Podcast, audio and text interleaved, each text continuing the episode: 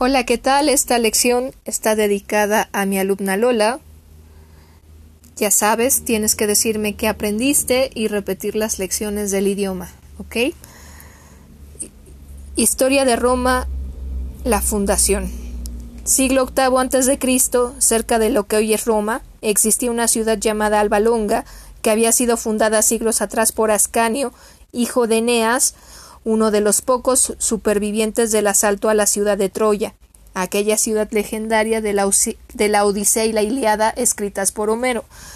Ascanio fundó Alba Longa y, con ella una dinastía de reyes que terminaría te, casi casi terminando con el enfrentamiento de unos gemelos llamado Numitor y Amulio. Estos eran el tío abuelo y el abuelo de los famosos gemelos Rómulo y Remo. Numitor era mayor que Amulio y por tanto el heredero al trono de Albalonga, pero Amulio conspiró contra Numitor y, usurpó el poder desterrando a todos los hijos varones de éste y así evitando una sublevación después. Sin embargo, le salvó la vida a su sobrina Reasilva con la condición de que ésta fuera de, que ésta a fuerzas se convirtiera en sacerdotisa a la diosa Vesta. Esto la privaba de tener hijos y, ten, y, y así Amulio se evitaba tener luego eh, al, algún conspirador de los hijos de, de Rea Silva. Rea tomó los hábitos sacerdotales, pero el dios Marte entró una noche a su recámara y, la violó. De esta forma la despojó de su virginidad y dejó embarazada. Rea Silva dio a luz a dos gemelos, Rómulo y Remo, al mismo tiempo. Al enterarse del acontecimiento, su tío Amulio los mandó a ahogar en un río en el río Tíber, pero la mujer encargada de matarlos no fue capaz y los dejó dentro de una, de una canasta que flotó por toda la orilla del río. El destino hizo que una loba, una loba blanca, la famosísima loba luperna, los encontró cuando bebía agua. Los sacó del río y, y los terminó adoptando. Le salvó la vida amamantándolos como si fueran sus propios hijos, en una cueva del monte Palatino, y después de un tiempo un pastor de nombre Fautulo los encontró y terminó de criar junto a su esposa Aca, Acalaventia. Cuando fueron mayores, no tardaron en destacar por su valentía y deteniendo, deteniendo unos ladrones de ganado. Desafortunadamente, tiempo después, Remo cayó preso de estos ladrones, que lo acusaron injustamente de robar y saquear las tierras de Númitor, aquel abuelo que no conocía. Cuando iba a ser condenado, su padre adoptivo Faustulo le, les desveló frente a, a su abuelo la verdadera historia de cómo los crió la loba. Númitor reconoció a sus nietos y únicos herederos, los dos gemelos tramaron la venganza junto a su abuelo en contra de, del tío abuelo Amulio. Con un plan hecho, terminaron asesinando a, a Amulio y restauraron en el poder a Númitor. Pero una vez que lo pusieron en el poder, decidieron irse a fundar su propia ciudad. En el lugar donde la loba Luperca los amamantó,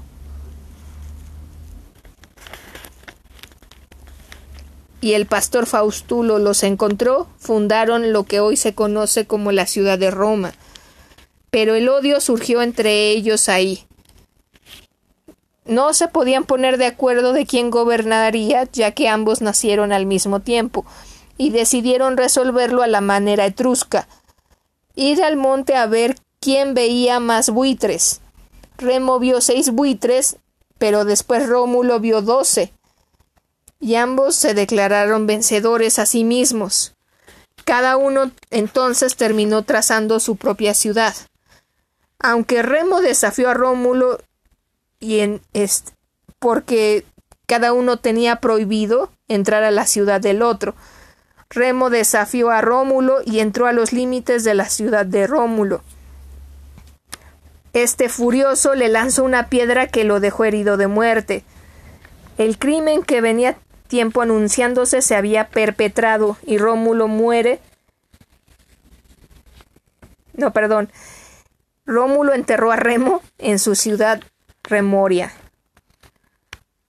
Y la ciudad de Roma en ese momento toma Remoria y se expande. En ese instante Roma fue fundada oficialmente y ese fue el 21 de abril del año 753 a.C. La historia de Roma entonces se construyó sobre un crimen entre hermanos. Fundada lo difícil era poblarla.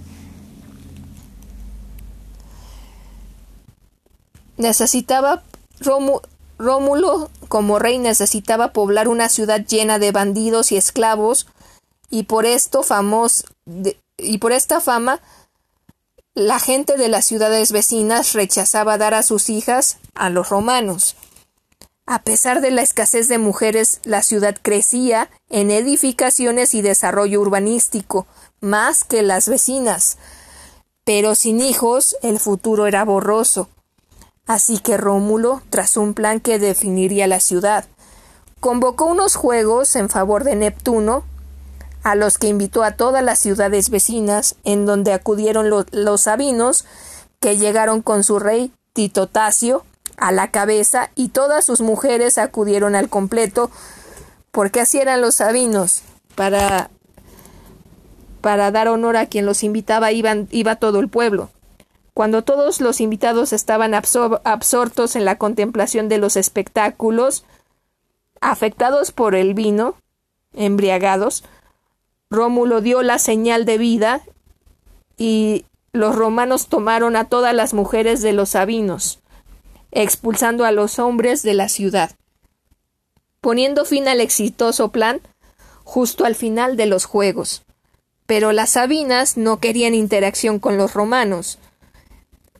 Después de un tiempo, las convencieron cuando les ofrecieron no dejarlas hacer ninguna tarea doméstica como cocinar, lavar o planchar.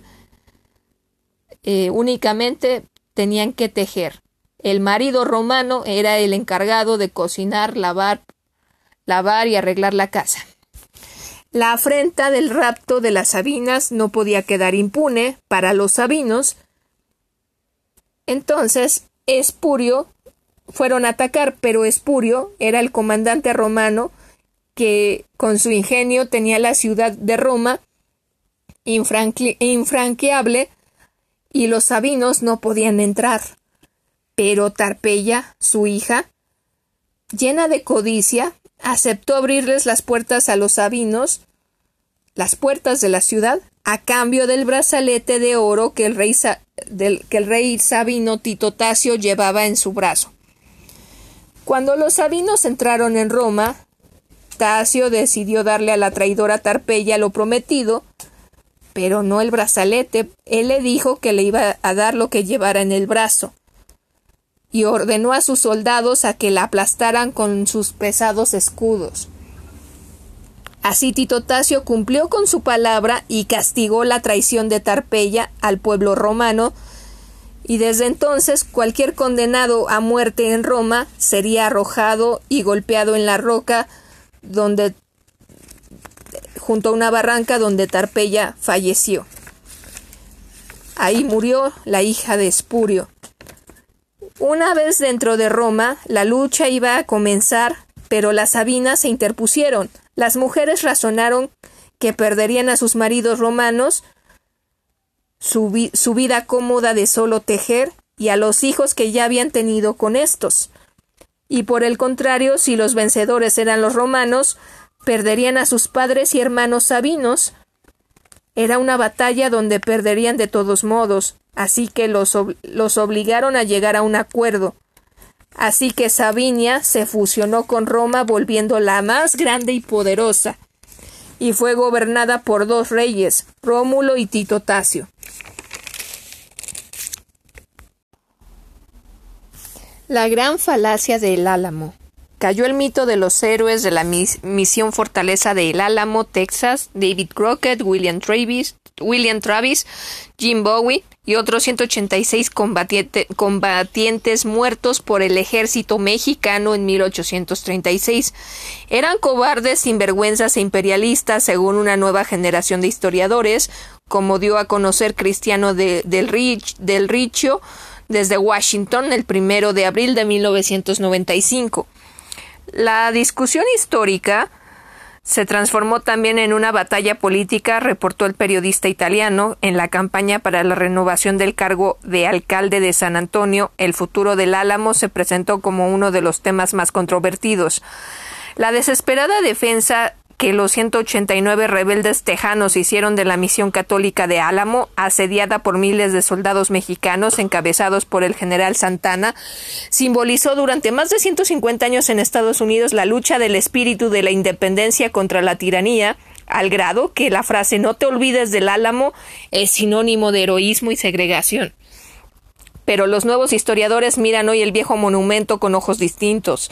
Revelan que David Crockett era un cobarde que intentó rendirse, el comandante Travis deliraba por una grave enfermedad venérea, el legendario Jim Bowie había asesinado a un grupo de apaches para apoderarse de un botín de oro y plata escondido en la misión.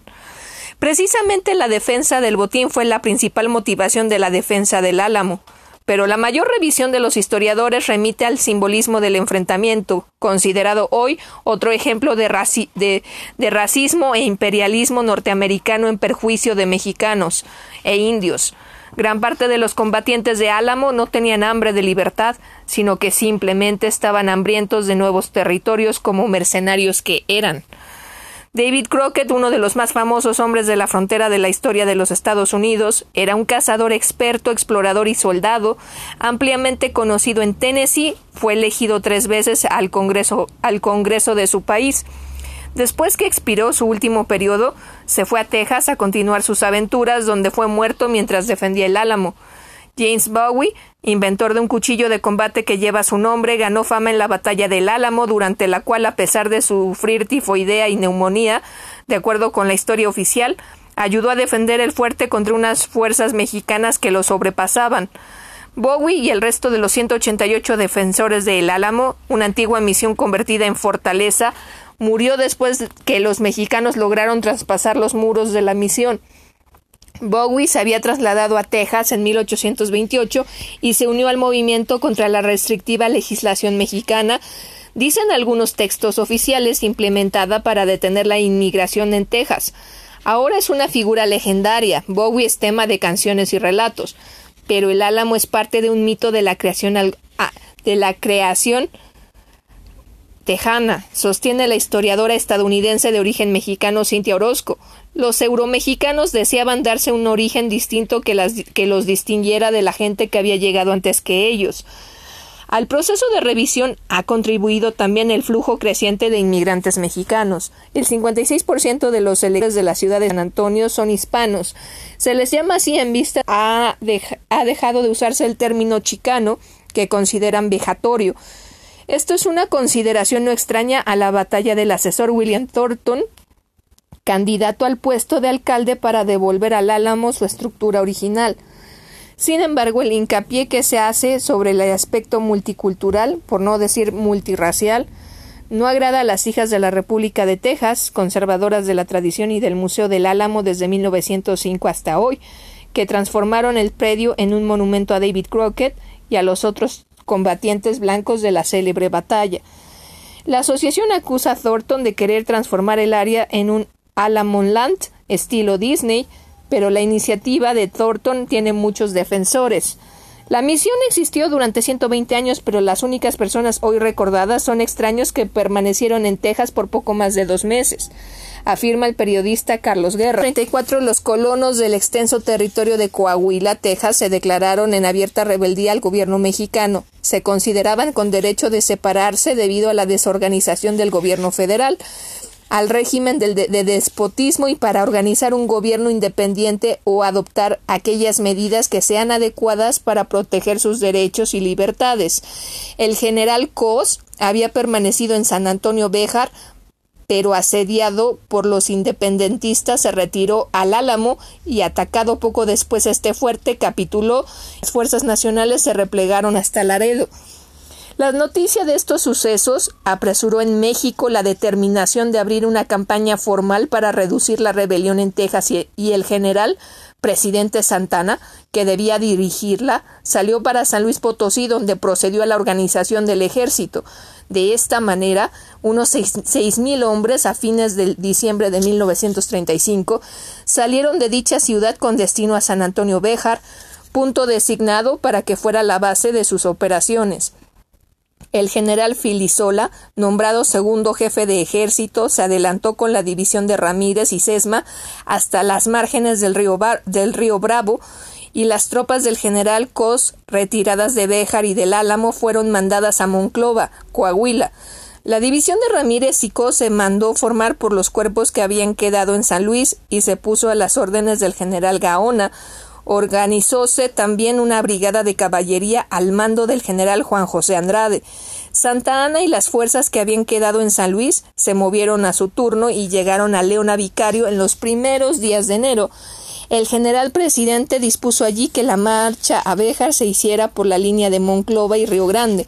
Los gobiernos de Coahuila y de Nuevo León eh, y del Nuevo León enviaron algunas fuerzas auxiliares efectuaron la marcha a través de los inmensos desiertos con gravísima escasez de víveres y abundancia de enfermedades y de inconvenientes de transportes y, del clima. Santa Ana, que había avanzado para unirse a la división de Ramírez y Sesma, ocupó con ella Béjar el 23 de febrero, por lo que los rebeldes defensores del punto se refugiaron en el fuerte del Álamo. La totalidad de las fuerzas de Santa Ana costaba entonces de unos seis mil hombres con 21 cañones. Al ocupar Béjar con la división de Ramírez y Sesma, Santa Ana se proponía asediar y tomar el Álamo y continuar sus operaciones sobre Goliat y demás puntos fortificados de manera que antes de las aguas quede completamente terminada la campaña hasta el río Sabinas y que forma la línea divisoria entre nuestra república y la del norte. Rezan los textos de historia. El Álamo fue tomado por asalto a principios de marzo de 1836, con un saldo de más de 70 muertos y 300 heridos. Las fuerzas tejanas comenzaron a retirarse y asolar las poblaciones mexicanas para quitar todo recurso a las tropas expedicionarias. Estas, a su vez, tenían orden de no dar cuartel a los extranjeros aprendidos con las armas en la mano, y según otras prevenciones del Ejecutivo y de Santa Ana, se debía expulsar a las familias que ocuparan tierras sin concesión debidamente legalizada, se debía dar libertad a los esclavos, así que no eran tan amantes de la libertad los tejanos, y serían ocupadas todas las posesiones de los colonos cuyo pago de derechos no, aparece, no aparecía justificado. Pero como se lee el artículo anterior, la mediocre estrategia y la cobardía de Santana dio como resultado una negociación que costó al país una importante fracción del territorio que ahora es el segundo en extensión, después de Alaska, en los Estados Unidos. El milagro de San Genaro era un truco de alquimia medieval. En octubre de 1991, un grupo de científicos reprodujeron en un laboratorio usando técnicas alquimistas de la Edad Media un fenómeno similar al milagro de la sangre de San Genaro, que cambia indistintamente del, del estado líquido al sólido. Experimento que pone en duda los poderes del patrón de Nápoles, informó Carlos Gioch desde Roma.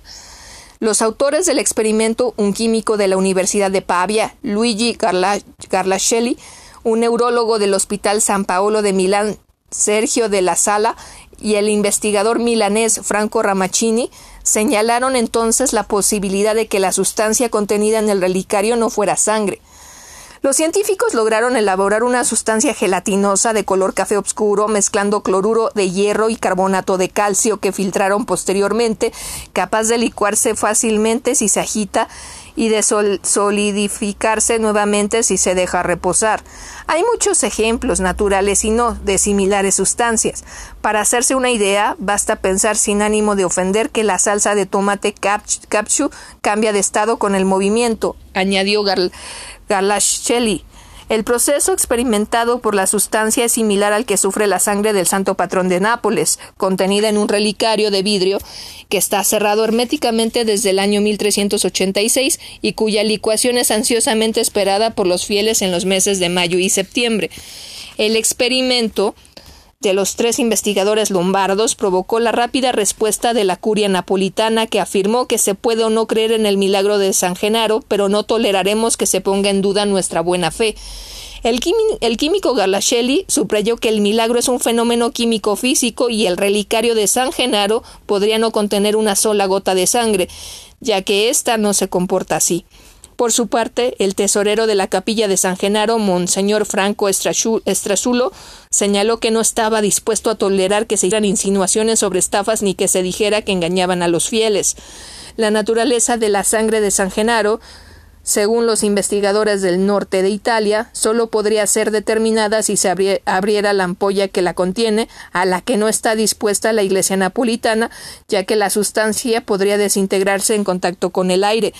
Sin embargo, la polémica surgida tras este experimento se trasladó también al ámbito científico, donde comenzaron a aparecer reacciones que ponían en duda la investigación sobre el fenómeno.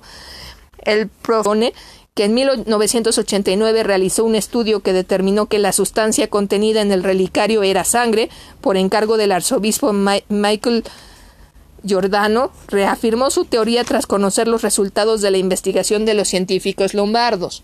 Una de las objeciones principales a este experimento es que se habla de estimulación, es decir, que para lograr el cambio de estado de la sustancia es necesario darle cierto movimiento, mientras que el milagro de San Genaro sucede sin que la ampolla sea tocada y que el fenómeno no se produce siempre, como en el laboratorio, sino solo en ciertas fechas.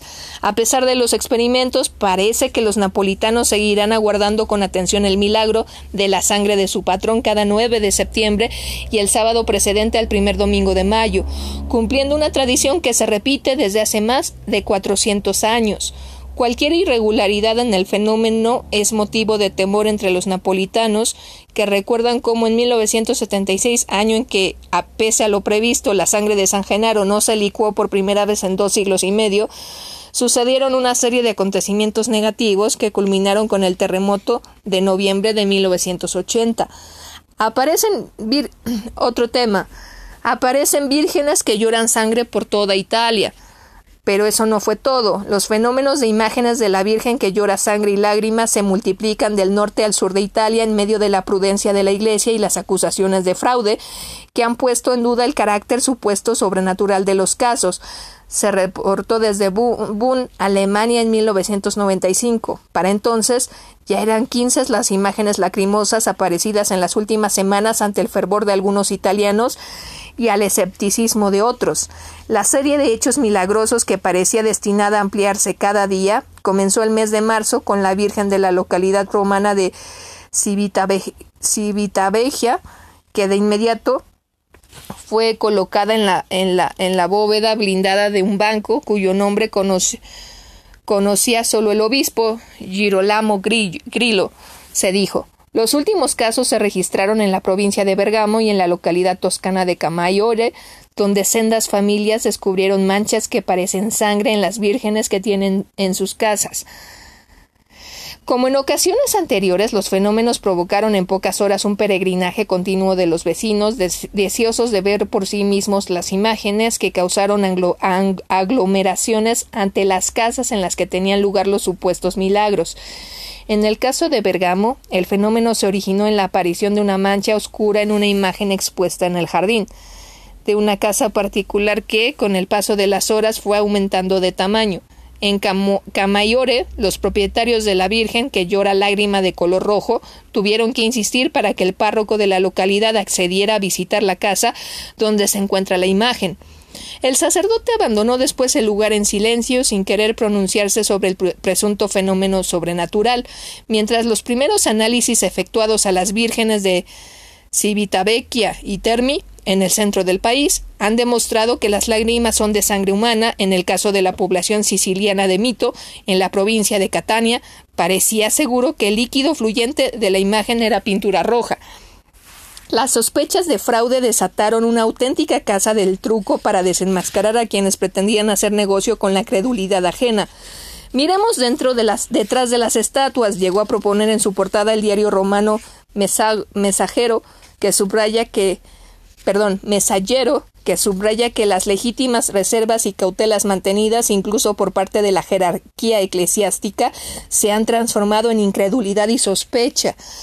La polémica sobre los presuntos milagros traspasó pronto las fronteras italianas y llamó la atención de algunas publicaciones extranjeras como el semanario alemán Bild, quien se hizo eco de una hipótesis ya difundida en Italia que pretendía demostrar el supuesto fraude de la célebre Madonna de Civitavecchia. Según esta teoría, el milagro era obra de un aparato que a distancia acciona un mecanismo oculto en el interior de la imagen dotado de una jeringuilla con sangre que provoca la lagrimación. La imagen de Civitavecchia, que había llorado sangre en 14 ocasiones desde el 2 de febrero anterior, era una réplica de la Virgen de Medudujorj en Bosnia y fue regalada a la familia propietaria por el sacerdote español Pablo Martín. Bild entrevistó a un agricultor croata de 38 años llamado Stepan Baljo, quien aseguró haber elaborado él mismo la Madonna de Civitavecchia, aunque precisó que no introdujo en la imagen ningún mecanismo. Deben haber sido los italianos, precisó Baljo, a publicación alemana que se preguntaba si los miles de peregrinos llegados a Civitavecchia para presenciar el milagro no habrían sido engañados. Las dudas provocaron una irada reacción del obispo de la localidad romana, quien subrayó que en el curso de, de, los exámenes practicados por orden de la curia han sido efectuadas series de radiografías que no han revelado la presencia de ningún mecanismo en el interior de la imagen. El obispo añadió que había comprobado, comprobado, con una lupa la ausencia de cualquier orificio en los ojos de la Virgen, lo que a su juicio hacía imposible que las lágrimas procedan de un mecanismo interno. Estoy verdaderamente cansado de esta historia. ¿Qué tengo que hacer? ¿Romper la estatua pedazo a pedazo para ver si hay algo, alguna sorpresa dentro? se preguntó Monseñor Grillo, quien confiaba en que las pruebas científicas que se efectúan nuevamente en la imagen aclararían por fin el misterio. Orígenes de Europa por Gerald Simmons la noche del 4 de agosto de 1789, un puñado de nobles renunció ante la Asamblea Nacional en Versalles a sus privilegios feudales y señoriales. Había comenzado una revolución, no solo para Francia, sino también para toda Europa, y poco después otras grandes instituciones políticas y sociales, raíces en los comienzos de la Edad Media, se desotra como un castillo de naipes. La famosa noche del 4 de agosto señaló el término de una historia iniciada más de mil años antes. Comenzó, según nos cuenta el señor Simons en esta obra, Otra noche, en el invierno del año 406, cuando un tropel de harapientos nómadas germánicos, en número menor que el de la población de un pequeño pueblo norteamericano del siglo XX, cruzó el, el río Rin, helado, para adentrarse en la Galia romana. No fueron estos los primeros bárbaros en cruzar el Rin ni, ni, en invadir Europa, pero su llegada coincidió con el fin de una larga era que fue testigo de la erosión de, del otrora poderoso imperio romano. El comercio menguó, la sociedad decayó, y los tribeños germánicos se elevaron a cargos de gran poder en el ejército y en el gobierno de Roma. El cruce del Rin en 1406 fue tan solo el derrumbe final del dique, con lo que se arrojaron nuevas olas bárbaras sobre el imperio. Ese cruce provocó una reacción en cadena que condujo al saqueo de la propia Roma en el año 410. Para los hombres civilizados de la época fue un acontecimiento casi inconcebible y para ellos la luz del mundo se extinguió con la caída de Roma. Durante largo tiempo fue usual pensar en los seis siglos que siguieron como una era de barbarie sombría y estática. Hoy sabemos que, por el contrario, fue una época de grandes demandas y magníficas realizaciones, una época en que los elementos esenciales de la civilización occidental y en realidad la misma composición étnica de Europa estuvieron pendientes de un hilo para los invasores nómadas y sus descendientes, así como para los pueblos establecidos del continente, toda una nueva gama de experiencia social quedaba por incorporarse. Europa se encontraba en la encrucijada. Para mediados del siglo, del siglo XI, la suerte estaba echada. Europa había pasado de, un de, una conglomeración de tribus errantes a reinos estables y se hallaba a punto de llevar a tierras ultramarinas a través de las cruzadas su dominio cultural y político duramente conquistado. El señor Simmons describe en forma precisa y con habilidad el vasto alcance de esos seis siglos formativos, la lenta conversión al cristianismo de las tribus bárbaras, el surgimiento de nuevas formas políticas, el desarrollo de nuevas normas de justicia y el renacimiento y expansión del comercio, la vuelta a la vida de la sociedad urbana y la educación, las innovaciones en el arte y la arquitectura, todos estos acontecimientos forman parte de su relato. Los privilegios de que se hizo renuncia en Versalles en 1789, así como la República de Venecia y el Sacro Imperio Romano, que fueron conducidos a la ruina por Napoleón, tuvieron su origen en esta época tumultuosa. Si bien ellos han perecido, otros legados de comienzos de la Edad Media siguen siendo símbolos distintivos de la sociedad occidental entre ellos el gobierno parlamentario o representativo, el sistema de tribunales y jurados en países donde se hace sentir la influencia de la jurisprudencia inglesa y los estados existentes de Europa. Esta obra describe las luchas y esperanzas que les infundieron vida. Carl F. Morrison, profesor adjunto de Historia Medieval de la Universidad de Chicago. Orígenes de Europa, establecimiento de tierras y población al iniciarse la Edad Media. El crepúsculo de Roma. En diciembre del año 406, en lo que hoy es Alemania Occidental, el tiempo se tornó de un frío cortante. Fue un frío, fue un frío funesto, ya que heló la barrera fluvial que representaba el río Rin, convirtiéndolo en un camino conveniente hacia la ciudad de Mainz. Allí, durante la última noche del año, alrededor de quince mil guerreros bárbaros, junto con sus mujeres, hijos y animales domésticos, cruzaron el hielo iluminado por la luna, adentrándose en la provincia imperial romana de la Galia. Los tribeños, al encontrarse prácticamente sin oposición, se dispersaron y se encaminaron, se encaminaron hacia el sur, siguiendo un rumbo de pillaje sin premura y de destrucción al azar. Esta invasión, no obstante, su aire rústico y desordenado señaló un hito en la historia de Occidente. Para los romanos señaló el principio del fin de su imperio, para estos bárbaros y muchos otros marcó la fase postrera de una emigración que los había llevado al cabo de una marcha de siglos a través de miles de kilómetros de bosques y estepas, desde su tierra nativa de Escandinavia hasta regiones que serían su nueva patria. El mundo antiguo ya estaba agonizando y el mundo medieval se hallaba a punto de nacer.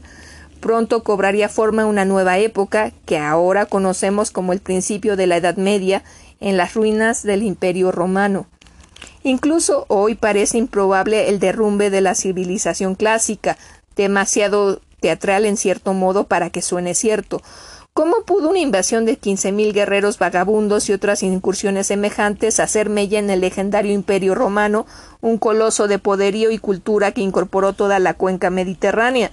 ¿Cómo pudieron esos guerreros tener a su merced no muy indulgente a la población entera de la Galia, compuesta por unos veinte millones de personas? Y a este propósito, ¿qué condiciones del poderoso Estado hicieron posible semejante invasión?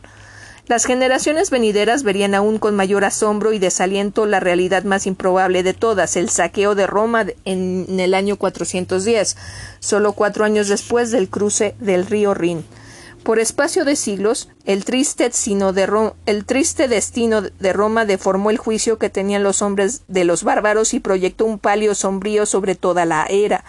En realidad no fue sino hasta tiempos muy recientes cuando el principio de la Edad Media se consideró en general como algo más que una infortunada interrupción en el surgimiento del mundo occidental. Esta reacción, por miope que haya sido, no era del todo ilógica. El principio del periodo medieval quedó claramente opacado por las épocas que lo precedieron y lo siguieron. En su faceta de drama puro no podía rivalizar con el desplome del Imperio Romano Occidental, desintegración que se completó prácticamente en el siglo V. Tampoco podía igualar el progreso y el Fausto de la Edad Media superior, que se inició en el siglo XI y dio a Europa nuevas ciudades, magníficas iglesias y el espectáculo de las cruzadas.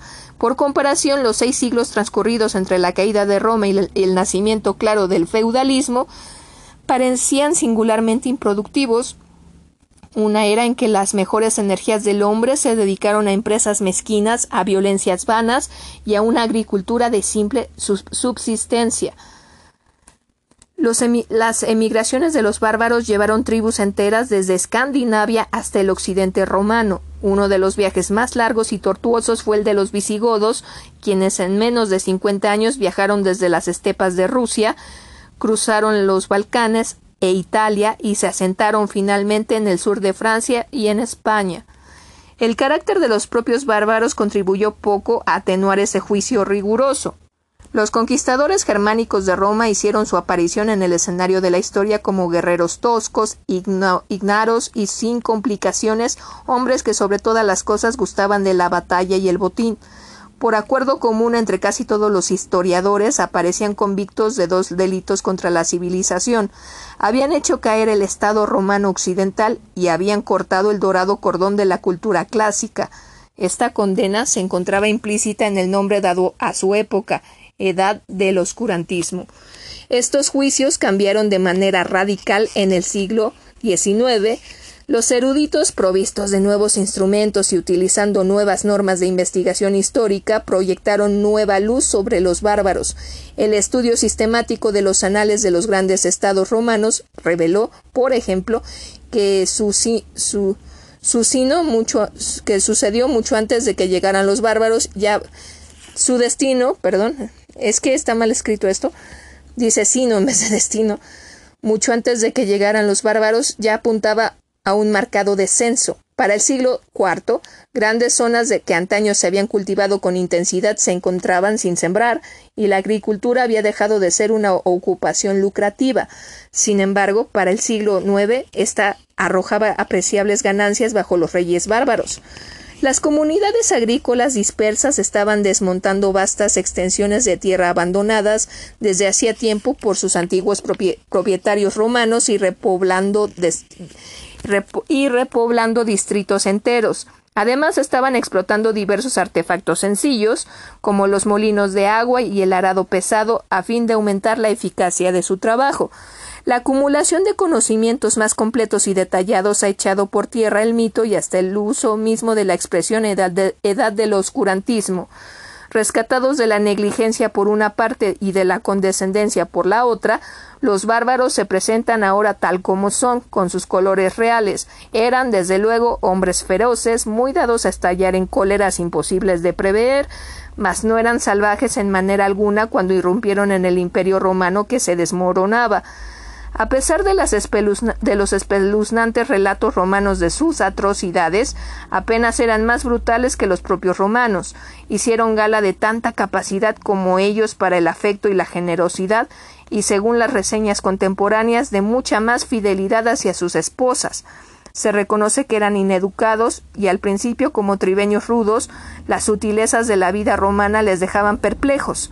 Ahora bien, como conquistadores occidentales de, de todo un imperio, pronto estuvieron procurando de buen grado darle alguna forma de gobierno. En el curso de los siglos siguientes, la experiencia de los bárbaros ofreció un ejemplo clásico de un proceso que se ve en todos los tiempos la reunión y fusión de dos pueblos muy separados en sus niveles de realizaciones. En virtud de este proceso, los toscos romanos de los primeros tiempos obtuvieron beneficios de su conquista de los refinados griegos. Mediante este mismo proceso, la mitad del mundo de hoy está buscando absorber la tecnología de Occidente.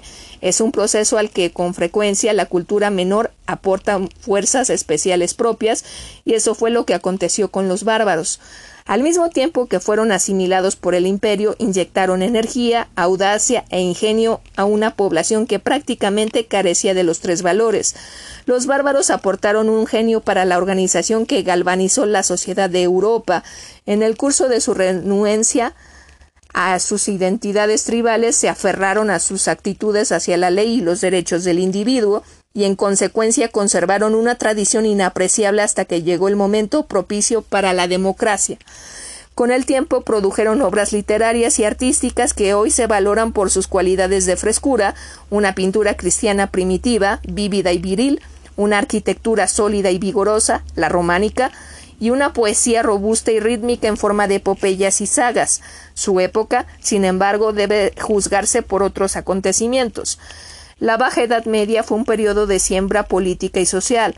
En poco más de seis siglos, los invasores germánicos crearon una sociedad nueva y vital para sustituir a otra decadente y transformaron el mundo occidental, que de ser un estado monolítico orientado al Mediterráneo pasó a ser un conjunto de principados independientes que miraban al Mar del Norte y del Atlántico, el núcleo de Europa.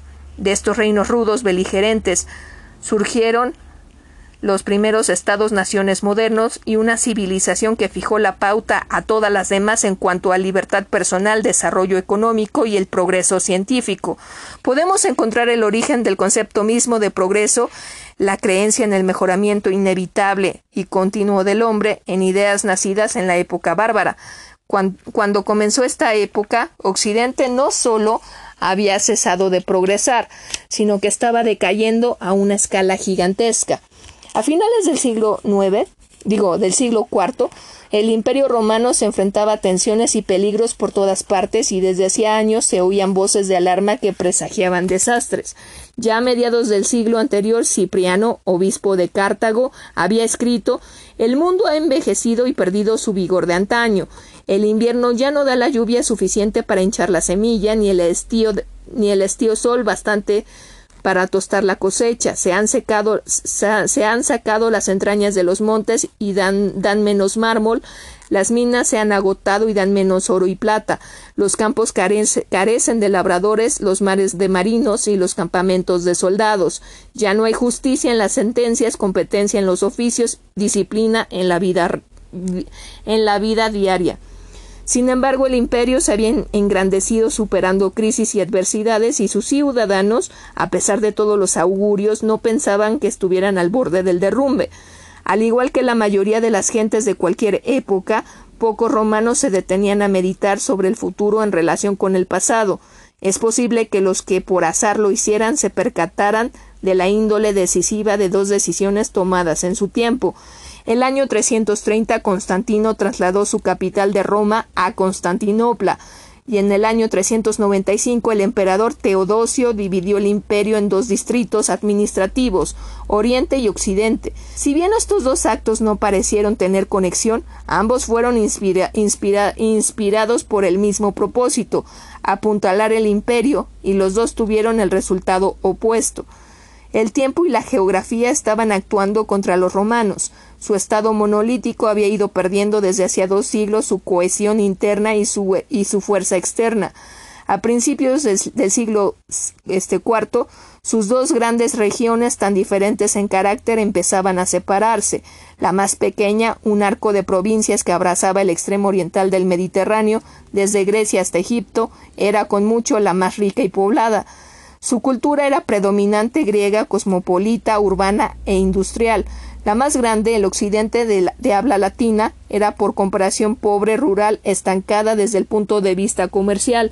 Servía al imperio como, una enorme, como un enorme territorio colonial y producía materias primas y productos que se consumían sobre todo en el oriente.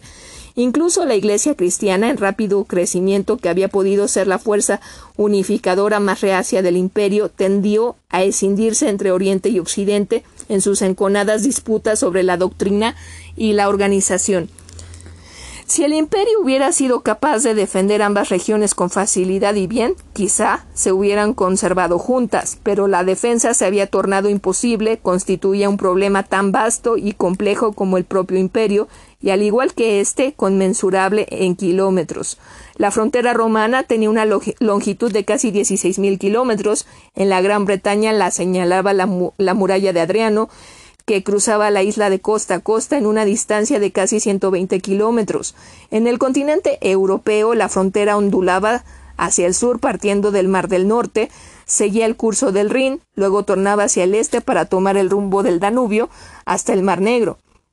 Después rodeaba el Asia Menor y cortaba hacia el sur a través del Oriente Medio, abrazaba Egipto y luego continuaba a través del norte de África para terminar en la costa del Atlántico. Fuera de esta frontera, ejerciendo presión constante en ella, se, encontraba un mundo hostil. El imperio era amenazado no solo por los tribeños germánicos de la región Rin-Danubio, sino también por los bereberes africanos, cuyo nombre tal vez se derive de una antigua palabra griega que quería, quería decir bárbaros. Recuerda, Lola, que los bereberes actualmente es como campesino, ¿ok? Los pictos tatuados del norte de la Gran Bretaña, los incursionistas nómadas árabes y los persas sumamente civilizados y de soberbia organización, otra amenaza más y aterradora se vislumbraba en las estepas escasamente conocidas que se extendían desde el Danubio superior hasta el Mar Caspio. Por allí vagabundeaban los unos, oeste de feroces guerreros asiáticos cuya expansión hacia el oeste a fines del siglo IV empujaría violentamente a numerosas tribus germánicas contra la frontera romana. Aunque las hordas unas se encontraban tranquilas de momento, nadie podía adivinar cuándo o dónde atacarían de nuevo, porque su país, como decía un antiguo proverbio, era el lomo de un caballo. Para proteger las fronteras contra estos merodeadores, el imperio mantenía a una costa enorme a un costo enorme un ejército de más de quinientos mil hombres. En el año 330, el emperador Constantino, recuerda, es el emperador que creó la Iglesia Católica. Ante los crecientes problemas que planteaba la defensa, trasladó su capital de Roma a Constantinopla. La decisión fue brillante, situó la sede del gobierno en el, en el entronque estratégico entre Europa y el Oriente Medio, en un punto fuerte militar que dominaba las principales encrucijadas del comercio mundial.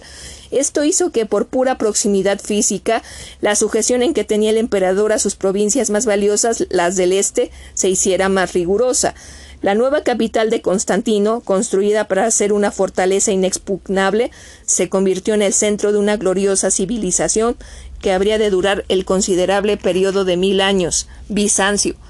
Desde el surgimiento del Islam, en el siglo VII, hasta la caída de Constantinopla en 1453, el imperio bizantino se alzó y luchó denodadamente contra los ejércitos del Islam y en muchas ocasiones salvó a Occidente de la invasión.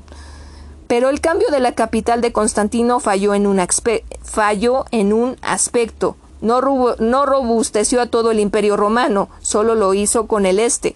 Las magníficas defensas de, de Constantinopla y su capacidad de disuadir mediante dinero a los presuntos enemigos pronto desviaron a los atacantes bárbaros hacia Occidente.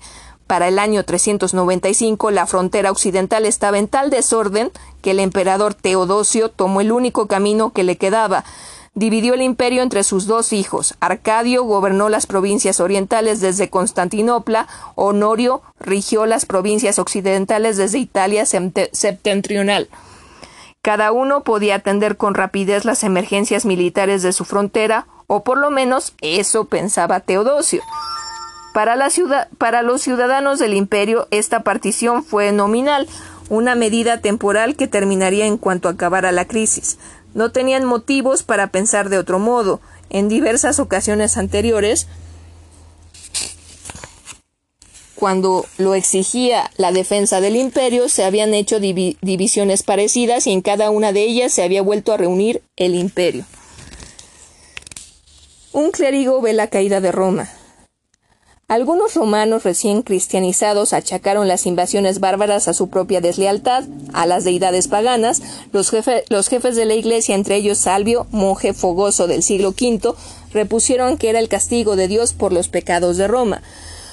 y esto dijo Puesto que casi todas las naciones bárbaras han bebido sangre romana, ¿por qué Dios entregó el Estado romano y el pueblo más rico a la jurisdicción de enemigos que antaño fueron los más cobardes? ¿Por qué?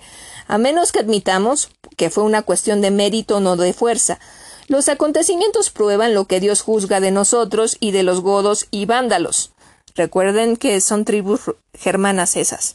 Ellos aumentan a diario, nosotros disminuimos. Ellos prosperan, nosotros somos humillados. Ellos florecen, nos agotamos. En verdad se dice de nosotros lo que la palabra divina decía de Saúl y David, porque David era fuerte y cada vez crecía más de robusto, la casa de Saúl crecía menos diariamente.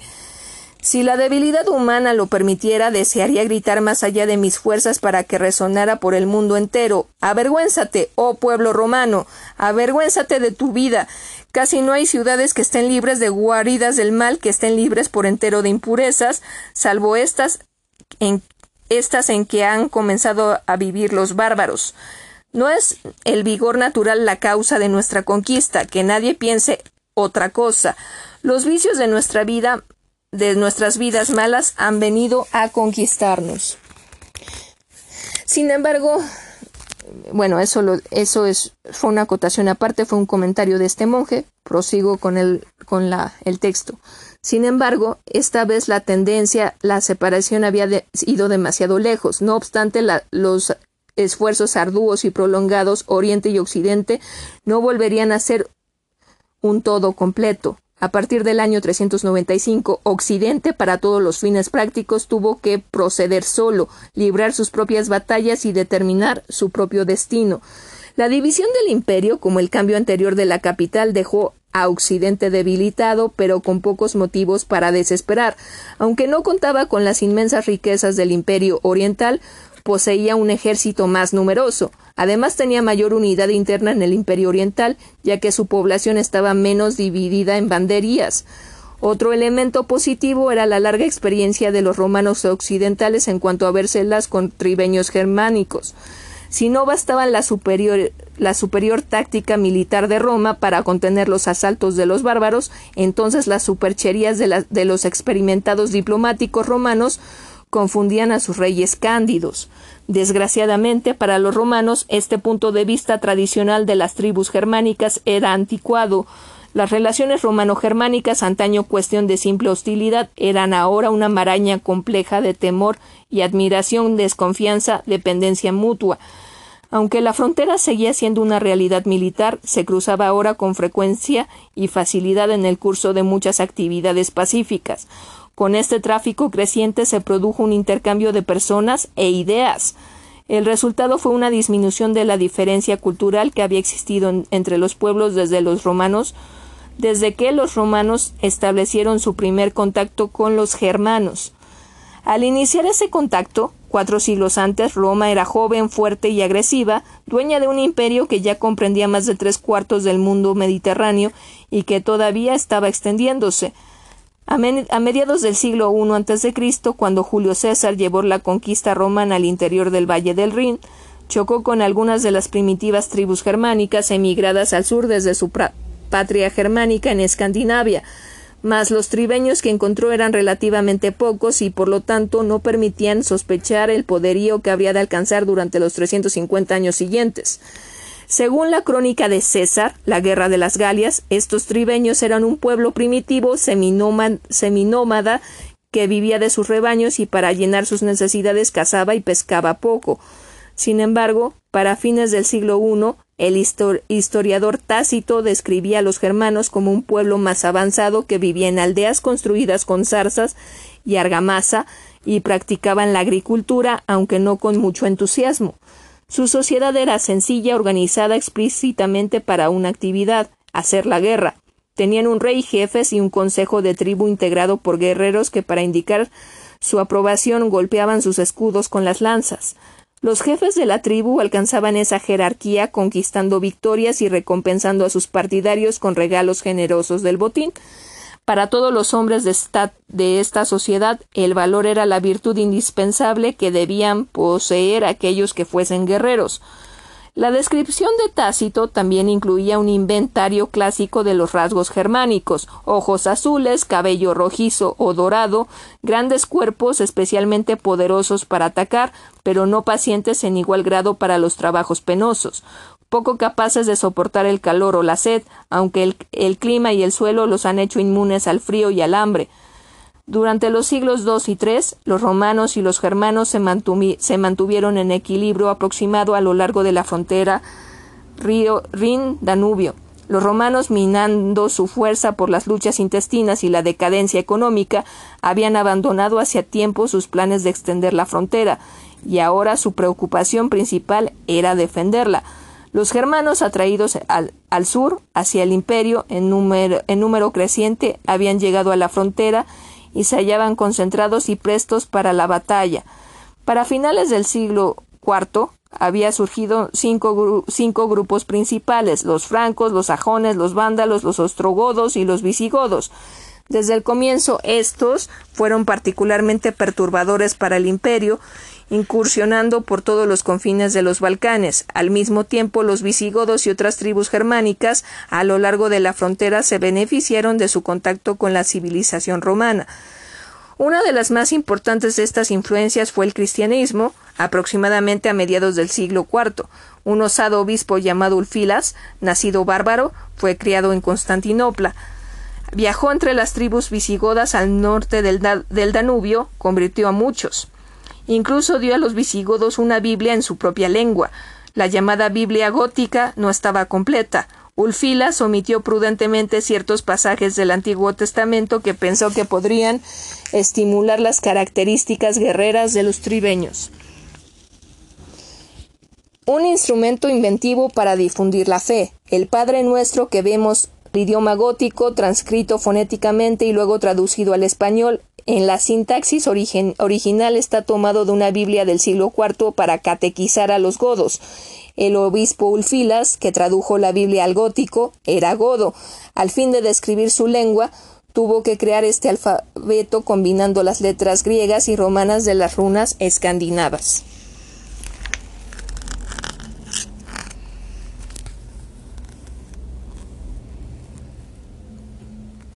Sin embargo, sus enseñanzas no tardaron en propagarse de los visigodos a muchas tribus vándalas y ostrogodas, y ahí radicó una, y ahí radicó una tragedia. Ulfilas predicó una forma de cristianismo llamada arrianismo, que era inaceptable para Roma, ya que menospreciaba la divinidad de Cristo. Así, a los ojos de la Iglesia, hizo herejes a los germanos más civilizados. Los miembros de las tribus germánicas fueron más afortunados en sus tratos más mundanos con el imperio. Los comerciantes romanos emprendedores habían estado enviando desde hacía tiempo al norte joyería llamativa adecuada al gusto de los bárbaros, aperos de labranza y objetos para el hogar, vinos para variar la dieta tribeña de leche cuajada y cerveza fermentada en casa, monedas que muchos guerreros germánicos valoraban más que adornos que como dinero, los germanos tenían su importante producto básico que ofrecer a cambio, seres humanos, los cautivos que hacían de sus guerras intestinas. Los mercaderes conducían en rebaño estas preciadas propiedades hacia el sur y los vendían como esclavos para que sirvieran de gladiadores, criados domésticos y peones campesinos. Entre ellos hubo miles de eslavos, hombres y mujeres y niños capturados por los germanos en sus correrías contra las tribus más débiles del nordeste de Europa. Con el tiempo fue tan grande el número de estos desventurados que trabajaban arduamente en el cautiverio que su nombre étnico, que para ellos había significado glorioso, pasó a ser de uso común como equivalente de esclavo. Mas la principal exportación humana de las tribus germánicas no fueron los esclavos, sino sus propios guerreros libres. A partir del siglo III, una multitud de soldados germánicos se alistó en las legiones romanas y para finales del siglo IV el ejército romano era predominantemente bárbaro, no solo en número, sino también en carácter. Los soldados de la propia Roma adoptaron los calzones y manto de cuero de sus camaradas bárbaros, entraban en batalla lanzando el ensordecedor grito de guerra de los bárbaros, y a veces combatía en la formación de cuña de estos en lugar de las líneas romanas bien ordenadas. De hecho, la misma palabra barbarus llegó a ser sinónimo de soldado. El presupuesto militar imperial se conocía como Fiscus Barbaricus y una madre al escribir acerca del alistamiento de su hijo en una legión romana indicó que se había marchado con los bárbaros. No todos los romanos se sentían complacidos con esta afluencia de auxiliares germánicos. Un grupo advirtió que no puede esperarse que el pastor dome a los cachorros de los lobos. Para otros romanos, la inferioridad cultural de los tribeños era obvia y a veces ofensiva. No había nada que recordara esto con más vigor a un romano que el pasar junto a un aromático visigodo de largos mechones ungido con nauseabunda mantequilla rancia, cabe suponer que para conservarlo en su lugar. Pero los bárbaros no eran víctimas de los prejuicios, muchos ocupaban otros cargos en el ejército romano, otros eran bien acogidos como huéspedes en aristocráticos hogares romanos, y unos pocos llegaron incluso a casarse con miembros de estas familias. Los germanos eran admirados por su corpulencia y valor, y las germanas por su rubia belleza. En la sociedad romana elegante las damas de cabello obscuro llevaban caprichosas pelucas rubias hechas de trenzas bárbaras importadas del norte. Pero a pesar de la presencia de tantos germanos en el imperio romano y en el ejército romano, el imperio seguía sin poder mantener sus fronteras contra los asaltos de otros germanos. Con la esperanza de conservar sus fronteras, Roma recurrió a un expediente arriesgado. Admitió en el imperio a ciertas tribus como aliados, según las cláusulas de un tratado, se otorgó a cada grupo de tribus una extensión de tierras y una suma anual de dinero que se utilizaría como estipendio, para sus guerreros. Los aliados a su vez juraron lealtad al emperador conviniendo en guardar su porción de frontera. Un beneficio de este arreglo fue un grupo de francos en cuyo seno nacería siglos más tarde Carlomagno, el año 358, después de que varias tribus de francos sufrieron una severa derrota a manos romanas, fueron aposentadas legalmente en lo que hoy es Bélgica. Aunque es probable que estos francos alimentaran un profundo encono contra los romanos, siguieron cumpliendo con sus obligaciones militares en tanto que las fuerzas imperiales se encontraran en guarnición en las cercanías. Los aliados más poderosos no eran los francos, sino los visigodos, pueblo formidable al que Roma trató tan mal que malogró cualquier posibilidad de que la alianza fuera un éxito. Los visigodos, después de realizar incursiones en territorio imperial cruzando el Danubio, se habían retirado hacia el norte pero en el año 376 reaparecieron súbitamente en la frontera del Danubio, empujados allí por la presión de, las invasiones unas en el norte. tras de hacer un llamado al emperador para que les diera asilo, fueron admitidos debidamente como aliados, pero jamás se les trató como tales. Más bien los romanos trataron a los visigodos como a un pueblo derrotado. Nunca se les asignó suficiente tierra, sus armas fueron confiscadas y muchos fueron esclavizados. Los romanos incluso los vendían, les vendían grano malo a precios exorbitantes. Encolerizados por este trato, los visigodos atacaron a un ejército romano en, en Adrianópolis, en el año 378 y casi lo destruyeron. Cruzaron arrolladoramente los Balcanes, tomaron para sí lo que necesitaban y con frecuencia bastante más. En el año 395, justo después de que les habían apaciguado por fin concediéndoles tierras en Grecia septentrional, fueron sometidos a nuevas tribulaciones. La división del imperio en Oriente y Occidente colocó a los visigodos entre los dos, cortejados y atacados alternativamente por cada uno de ellos, esta situación fue funesta para Roma. Las aflicciones de los visigodos eran agudas, pero distaban mucho de ser únicas. Durante toda la segunda mitad del siglo IV, las tribus germánicas en general confrontaron presiones gradualmente crecientes cualquiera que fuera el lugar donde vivieran o sus relaciones con el imperio. La llegada de cada nuevo grupo emigrante que procedía del norte, impelido hacia el sur por los enemigos, por falta de recursos en su tierra o simplemente por el deseo de aposentarse en un clima menos severo, ponían en marcha una reacción en cadena que desplazaba a las tribus más débiles en todas direcciones. Los dirigentes dinámicos forjaban confederaciones de la noche a la mañana, las cuales se disolvían con igual rapidez cuando el jefe moría. Las tribus también vivían con el temor de los poderosos unos, cuyo avance hacia el oeste ya había absorbido algunos a algunos de sus hermanos germánicos, en particular decenas de miles de ostrogodos. Para complicar la inquietud se produjeron sequías y epidemias. Pero al final no fueron las guerras y las enfermedades las que determinaron el sino del precario status quo entre los romanos y sus vecinos germánicos. Más bien fue el deseo de los germanos de compartir las riquezas del imperio. A pesar de la elevada mortalidad o el éxodo en masa de los germanos que ingresaban en el ejército romano, las poblaciones de las tribus continuaron creciendo y los bárbaros no podían producir lo suficiente para alimentarse ya que para ellos necesitaban más tierras. Como guerreros, su inclinación natural era conseguirlas por medio de la conquista. Tarde o temprano tenían que desbordarse en su ebullición sobre el imperio, tratando de conseguir las tierras fértiles que ya estaban en cultivo.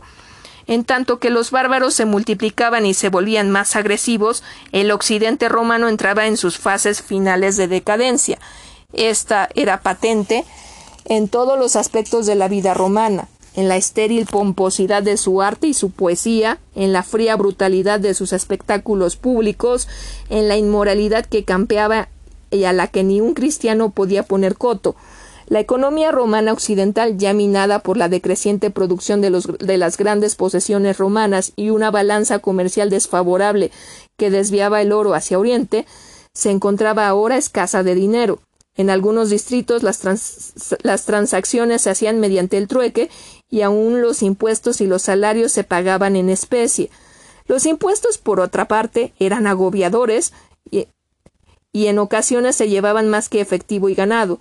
El agricultor podía verse obligado a pagar un precio terrible en su libertad personal, incapaz a menudo de pagar los impuestos sobre sus tierras, eludía los castigos rigurosos, otorgaba en traspaso sus hectáreas a un gran terrateniente y trabajaba para él como arrendatario. Otros huían de sus hogares para vivir bajo la autoridad de los reyes bárbaros o unirse a grupos errantes de salteadores. Incluso los recaudadores de impuestos, a los que el historiador romano Salvio describió como más terribles que el enemigo, fueron víctimas del sistema. La ley les exigía que entregaran una suma fija de ingresos, si no llegaban a ella debían completarla con dinero de su bolsillo. No podían abandonar sus empleos porque la ley era, para la ley eran servidores hereditarios del Estado. Algunos llevados en extremo de desesperación se convertían en funcionarios codiciosos de una burocracia tan enorme y corrompida que indujo a un romano a decir los que viven a expensas de los fondos públicos son más numerosos que los que los proveen. Era evidente que el occidente romano estaba fracasando en el aspecto mismo al que había hecho su aportación más noble, el gobierno. El Estado romano y sus órganos administrativos habían dejado de servir para su propósito esencial, el mantenimiento del orden y la justicia.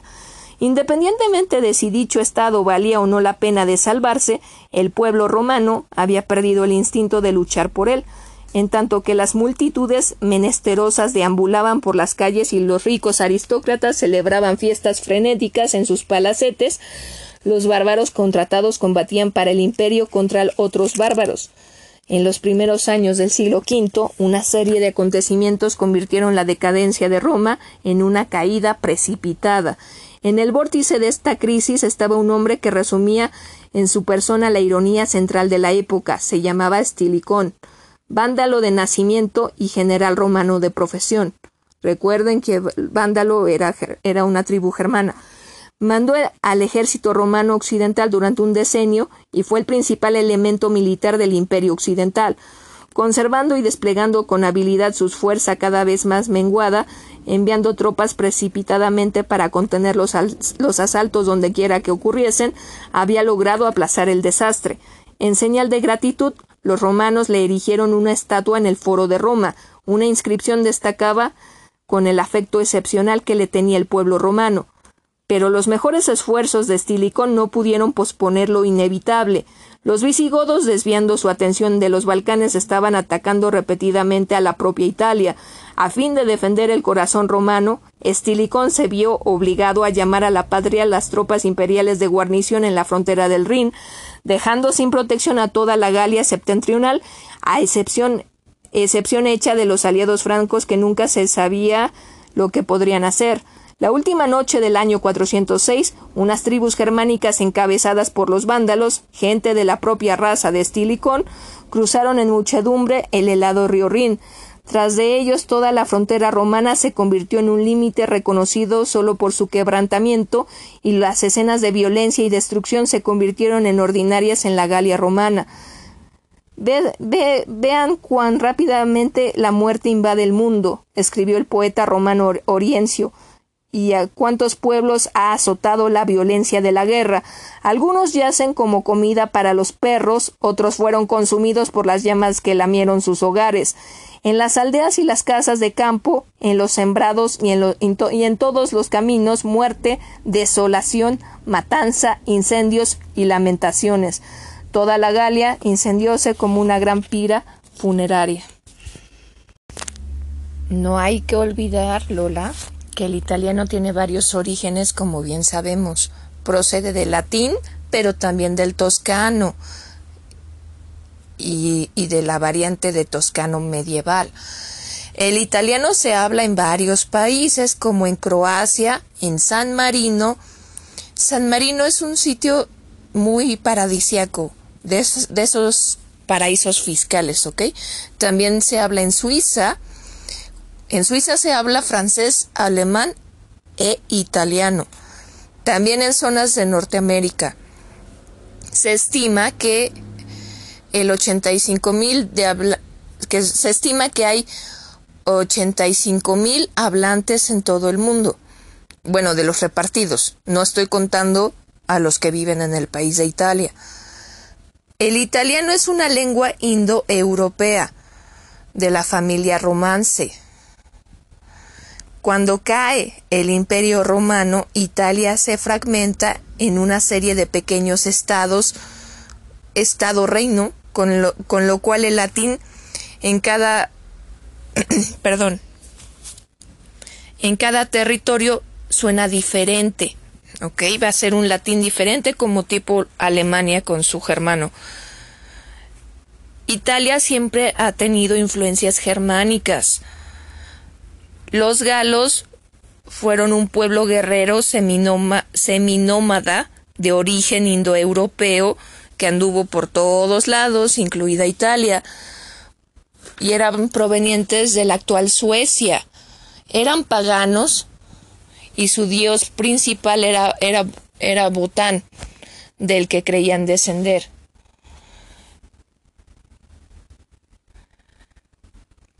Lo mismo que los godos bueno, lo siento, el de los celtas era Guton y el de los godos es Botán.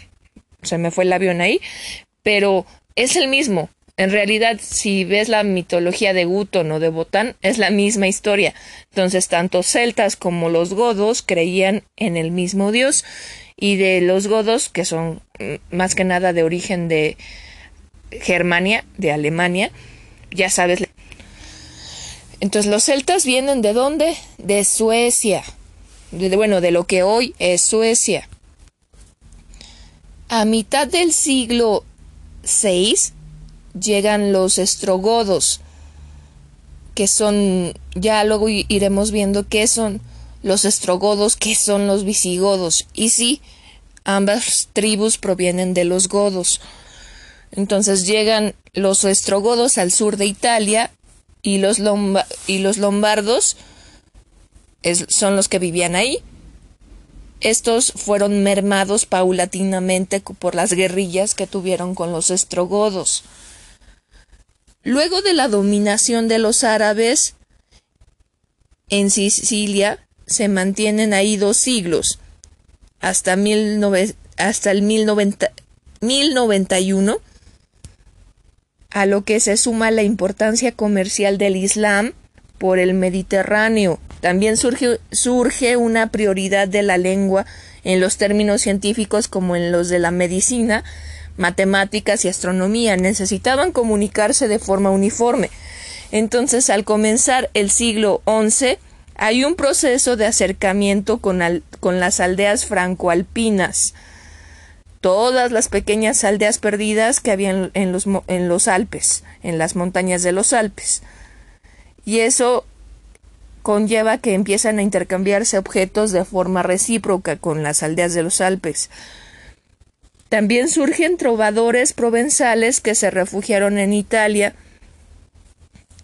En este tiempo el francés se usa como lengua interna. Es la lengua nacional de la cultura en Italia en ese momento. Una prueba, y no nada más en Italia, casi en toda Europa, una prueba son los escritos que dejó el, el navegante portugués Marco Polo, que redactó sus viajes en el idioma francés. En Sicilia nace el amor por la poesía en italiano, Posteriormente llegan los grandes escritores italianos en el siglo XIII y XIV, como lo son Dante, Boccaccio y Petrarca. En ese tiempo existían un sinfín de dialectos, pero el que empieza a expandir a expandirse es el toscano de Florencia. ¿Por qué la literatura se hace en esta lengua? Ya para el siglo XVI Italia extiende su cultura porque se pone de moda escribir sonetos y Petrarca en este momento es quien, es quien la vuelve famosa. Se convierte, el italiano se convierte en, una, en, una, lengua de refinamiento distinguido.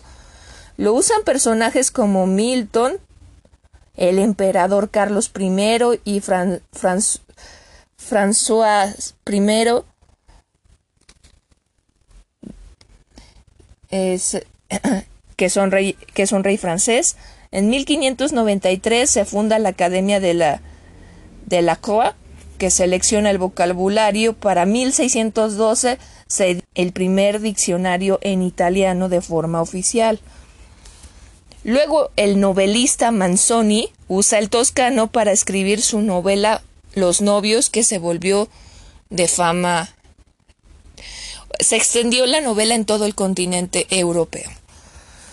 La situación de Italia es muy diferente a, los demás países porque no ha tenido una lengua común hasta el siglo XIX. Eso es, una, es por una razón evidente. No había tenido. Perdón. Eso se puede evidenciar porque no había un reino de Italia hasta ese momento. Ningún reino general, solo eran varios reinos como el de Nápoles, el de Piamonte, la República de Venecia, entre otras. También pequeños ducados, pequeños condados, la ciudad vaticana, donde reside el Papa católico, etc. Había muchos dialectos que convivían con el latín y algunos de los cuales siguen vivos hasta el día de hoy. Sin señoríos no hubo jerarquía uniforme por todo el territorio, ni una política destacable para que la lengua pudiera evolucionar. Podemos decir que la lengua italiana es más joven que el castellano y el francés. Durante la Edad Media, Italia se convertiría en un mosaico de ciudades-estado que luchaban entre sí para conseguir la hegemonía sobre el resto. El italiano favoreció el comercio costero a quien lo hablaba en la costa. Esta herencia es la única relevancia de, comercio político. Se convirtió en el foco de luchas por el poder de Europa. Entre 1856 y 1870 se llevó a cabo la unificación de Italia después de una serie de guerras que implicó enfrentarse al imperio austriaco y a los dos estados pontificios, que son Bizancio y el Vaticano. Historia y evolución del italiano. Es una lengua de origen indoeuropeo del grupo itálico. Lengua romance, proviene del latín vulgar, y, directamente también del dialecto florentino, que es el que viene del toscano medieval. Eh, ya contando eh, a la gente nativa que, que nace hablando la lengua, se dice que hay 87 millones de hablantes en el mundo. Los no nativos son los, la cifra que dije hace rato, 85 mil. Es una lengua oficial en Italia, en San Marino, en este, creo que en este, la otra era Croacia, sí, en Croacia y en la Ciudad del Vaticano. También se habla en el sur de Suiza, en el y en los Grisones, que es que si mal no recuerdo es una ciudad eh, bueno, ellos se creen separados, pero está entre entre este Suiza y, Francia, según mis recuerdos. Hay que checar. También se habla en la Ciudad del Vaticano, como bien sabemos, en Francia. En la Ciudad del Vaticano y en Francia se habla en la ciudad de, de Coraga y Niza. Eh, también puede ser Corella. Estas dos ciudades de entrada siempre se han sentido italianas, no francesas. Entonces les da igual, no les importa el, idioma francés. También se habla en Eslovenia, que esto es muy interesante porque Eslovenia está junto, está por allá cerca de Lituania, Letonia y Estonia y, y bueno, Eslovenia tiene una historia interesante y fue un tiempo también parte de la Unión Soviética, pero bueno, como el imperio italiano dominó muchos lugares, Eslovenia fue uno de ellos y hablan y, hablan italiano. Entonces está muy cerca de por allá, más que nada cerca de, de todas las zonas de la Unión Soviética. También se habla en Albania y en Croacia, como ya dije, y Italia fue ha sido un país este, después de que cayó como imperio muy humillado y estuvo muchos años, muchas décadas bajo el yugo del imperio austriaco y, el, y del imperio francés de Napoleón Bonaparte. Aún así, nunca se doblegaron ni, ni comenzaron a hablar alemán o francés. Lenguas y dialectos de Italia. Napolitano, siciliano, sardo, venetes, piamontés, milanés, calebrés, romaneso, florentino, toscano, etc. Son es difícil entenderse entre ellos si es este. Por eso surgió el idioma italiano porque todo el nuevo Estado, todo el nuevo este, gobierno de la República lo necesitaba. Porque estos dialectos cambian muchísimo y era imposible que se pudieran entender. Y surgió como país y, e, y junto surgió el nuevo idioma que fue el italiano, cuando todo el territorio se unificó.